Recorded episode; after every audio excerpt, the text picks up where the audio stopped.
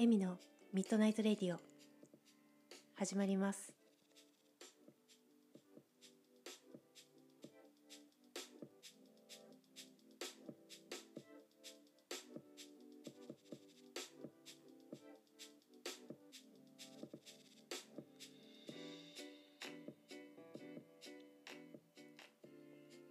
こんばんは、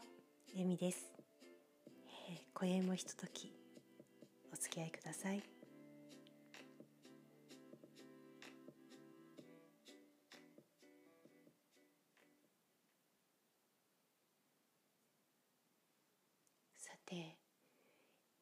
前回お届けしたのが3日前になるのかな？うん。それから、えー皆さんいかがお過ごしでしたか？私はなんかあっという間に過ぎてしまったような感じです。うん。まあよく寝たっていうことですかね。うん。本当はね次の日にも更新実はしたかったんですよ。今日ねお話ししようと思っている出来事がなかなか不思議で面白い出来事があったので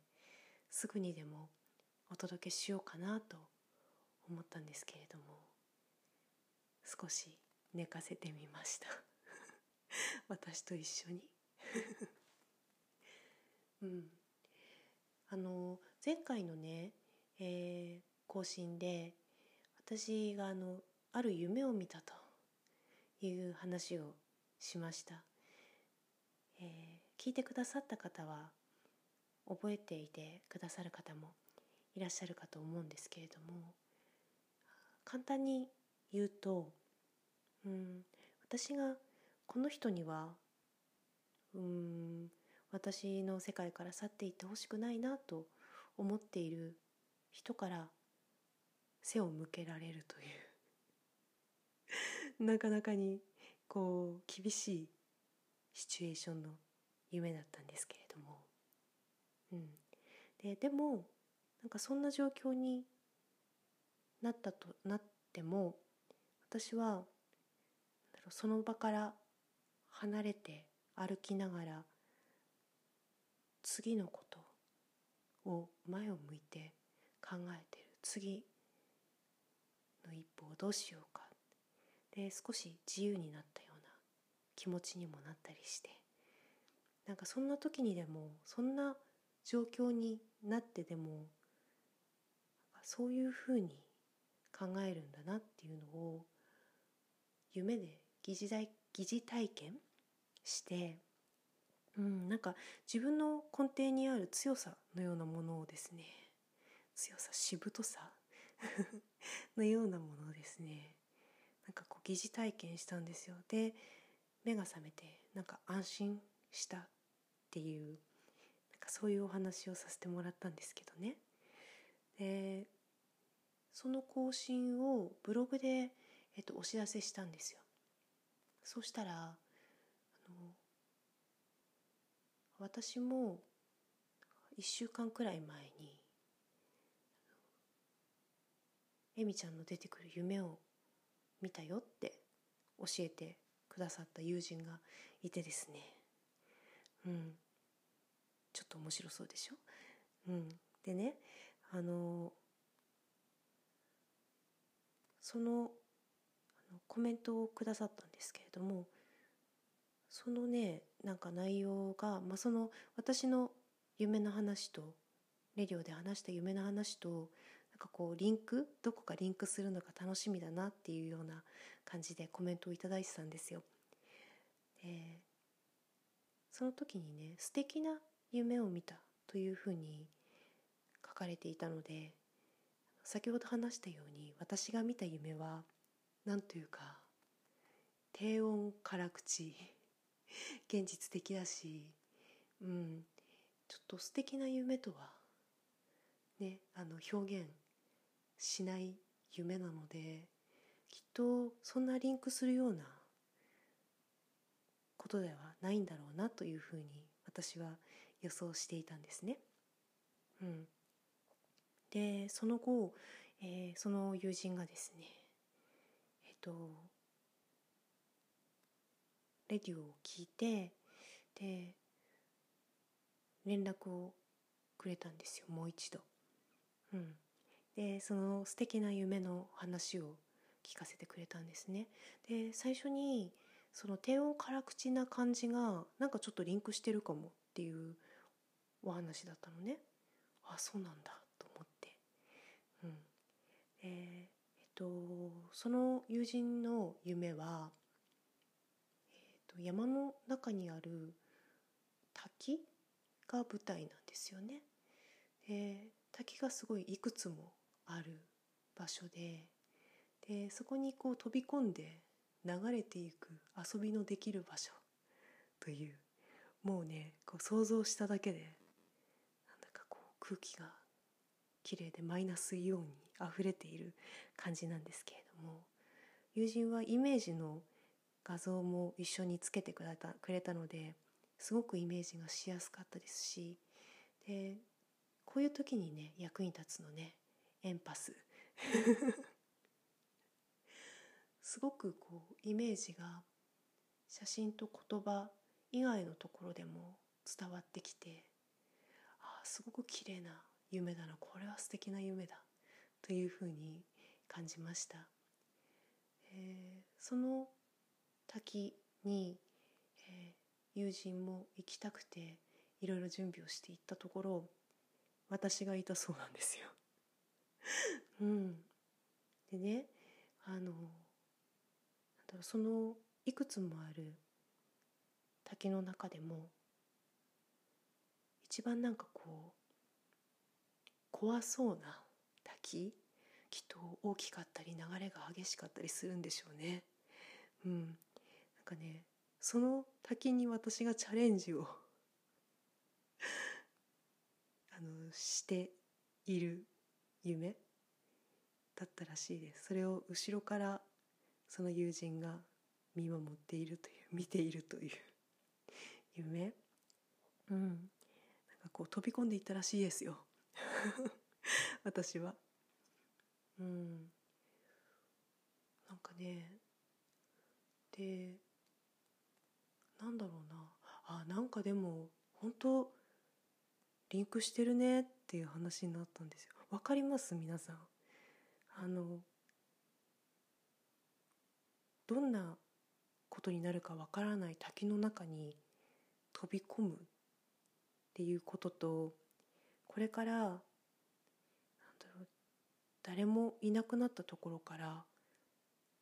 スタートしようとしているっていうのってなんか似てません？状況。そのなんかこう勇気というか果敢な感じがすごく似てるなと。ねその話をしていたんですよ。うん、でねこれなんかそういう話をしていてでもうまあその友人に一つ言っていなかったことがあって最後にお伝えしたんですけどね。伝えたんですけどね。実はその私の夢に出てきた登場人物。私に背を向けるという役割を担ってくれたその人物もその友人だったんですよ。うん、だからねどういうリンクじゃって言って。そう。なんかねいや不思議だし面白いですよ。私のその感じっていうのを友人が拾ってくれたのかもしれないなと思います。で私が私の見た夢だけではなんだろうこう持ちきれなかった確信というのが友人が見た夢も聞いたことによってすごくなんだろう確信度が上がったというかうん。なんだろうな。こう自由とかなんかそういう状況になっても果敢に飛び込む。なんかそんななんだろうな。こう私の根っこはそういう感じなんだなっていうのがより確信確信が高まりましたね。うん、これは本当になんだろう。友人がその夢を話そうと思って話してくれたおかげなんですよね。うん、でその前に私がこれをこの夢の話私が見た現実的な夢の話をレディオでしようと思ったことであったりとかで友人が伝えようと思ってくれたことであったりとかその前の夢を見るっていうところは私たちのなんだろうこう私たちの意識で選択ができるものではないですよね。届くものだったりこうなんかこう意識が無意識なところが顕在化したりするようなものだったり友人のように何か受け取るものであったりするのでそこはうんと私たちがどうこうできることではないですが私が話そうと思って話した。でそこに対して友人もこんなものを見たって言って伝えてみようと思った。なんかそういうことが重なったことでなんだろう今またこうして私はこの話ができていますしそれぞれに多分私と友人それぞれに同じこともそれぞれに違うこともなんだろうこの一連の流れから受け取っているはずなんですね。うん、私は先ほど話したように自分の根底の部分の強さっていうのをあとはなんかこう自由度、うん、やっぱり師匠は砂付近だなとか。なんかそういうものをね受け取りましたしまた友人は違う部分を受け取っているんじゃないかなというふうに感じています。うん、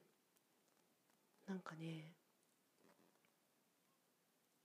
面白いよね。なんかそんな夢でこれだけテレパシーをキャッチしてもらったっていうこと。ほんでねあのなんだろうな。その時に私の夢がねその友人が去っていくというものだったのであのその LINE のやり取りで思わず現実には去っていかないでねっていうふうに言ってしまったんですけれども。言っておいてなんなんですがそんなことは誰にもわからないよね。それは私にとってもそう。誰にとってもそう。今そういうふうにはしないよと言ったとしたところでこの先がどうなるかなんて誰にもわからないし、うん、約束ができるものではない。なとあの言っておいてなんなんですがそういうふうに思いました。でもそれと同時に去っていってほしくないなとか、うん、そういうふうに思える人が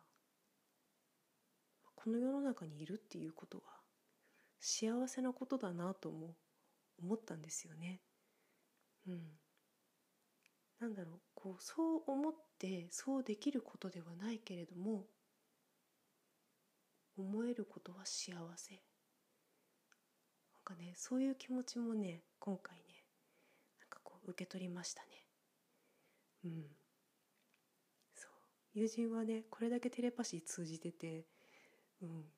あのそれで去っていくとかなんかその距離感とかがどうなそれって何なんやろってなるねって話してたけどうん。それもそうだよね。うん。なんかねなんかそんなことを受け取りました。でもう一つ。私ねなんかこのところだからやなんで何事もやってもやらなくてもいいんだなっていうような感覚になっていたのでただこのレディオに関しては続けていけたらいいなっていうふうに思っていたけれどもなんだろうこの状況だとこう話したいと思うこととか話せることとかが出てくるのかなってなんかどこかでちょっと不安だったんですよね。うん、不安があったちょっと。でもあの思い出しました。なんだろうなこうまず自分がこうしたいって思うことの方が先なんだよね。で私はレディオはできれば更新し続けたいと思った。でその思いが本当にこう自分の内側から湧き出た純粋に湧き出たものであればあるほどそうなっていかないわけがないんだよね。うん。だから今回1回2週間ぶりに1回更新したことによってまたこうして話したい出来事が起こってきたなんかこう順番なんかこううんと何かが起こってからやれるやれないを判断する。あれが起こったらやろうってなんかこう思うのって実はちょっと順番が違って何かをしたいという願望がまず先にあってこそ現実が作られていくんだということも今回、うん、改めてなんか気づかせてもらったなという気持ちです。でうんなんかねそれに付随していろんなことをね思ったり思い出したり感じたりしています。なんかこんなに目の前のことをするだけの日常になんか没頭していたとしてもこういうふうにやっぱり面白いことは不思議で面白いことは起こってくるんだなというのを実感しましたしうんやっぱりなんかこの世界は面白いねとってもうんそれをね今回の出来事ではすごく実感しましたしこうして皆さんにお届けすることができてとても嬉しいなと思っています。えー、今回はこの話ができたこととかいろんなことを感じられたことすべて、えー、友人の、えー、仮に MS さんに感謝したいと思います。ありがとうね。うん。そう。なんかねふと思い出したのは私ね昔その昔ねあのなんだろうなもう自分のことを周りからもその時いたその世界っていうかその自分の周りねからももう自分自身からももう何の価値もないようななんかもうなんか世界から責められているような状態でいたことがあるんですよ。ある意味なんかこうねちょっと見せしめみたいな感じになってた時があってですねでもう私はもう本当に価値のない人間だってなんか思おうとしていた節があった時があるんです昔。うん、でもねなんかねそこまでねそこまでもうねなんかこう地に落ちたっていうかもうもう地に潜ってるくらいの状況だったにもかかわらずやりたいことが浮かんじゃったんですよ頭の中に。なんかこうこれやりたいって思うことが浮かんでしまってうんで浮かんでしまったものはとりあえずもうやらないわけにはいかないっていうもうなんかこう思考回路っていうかもうそういう回路になってたのね。だからその状況でもなんかやるってしたんですよ。そう。だからそこまでなんかね地に落ちてても自分のやりたいことっていうのはやることだってそういえば思ってたなってでそんな状況でもやりたいことって浮かんでくる人間なんだな私って。多分全ての人がそうですよ。どっちを取るかですね。で結局やりたいことをやる方を取ってそこから復活していきましたけどね。うんなんかそれもちょっと思い出しました。うんそうだそうだ。私そんなタイプだわっていうふうに。なんかすごく安心度が増した気がしますうんそうね。なんかねこれを今回はお届けしたくて話せてよかったです。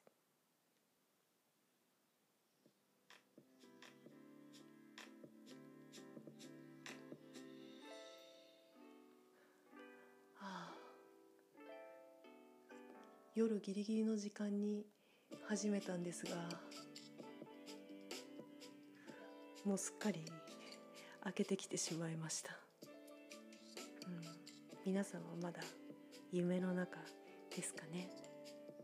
うん、私は、これから寝ようかなと 思います。では今宵はこの辺で。またね。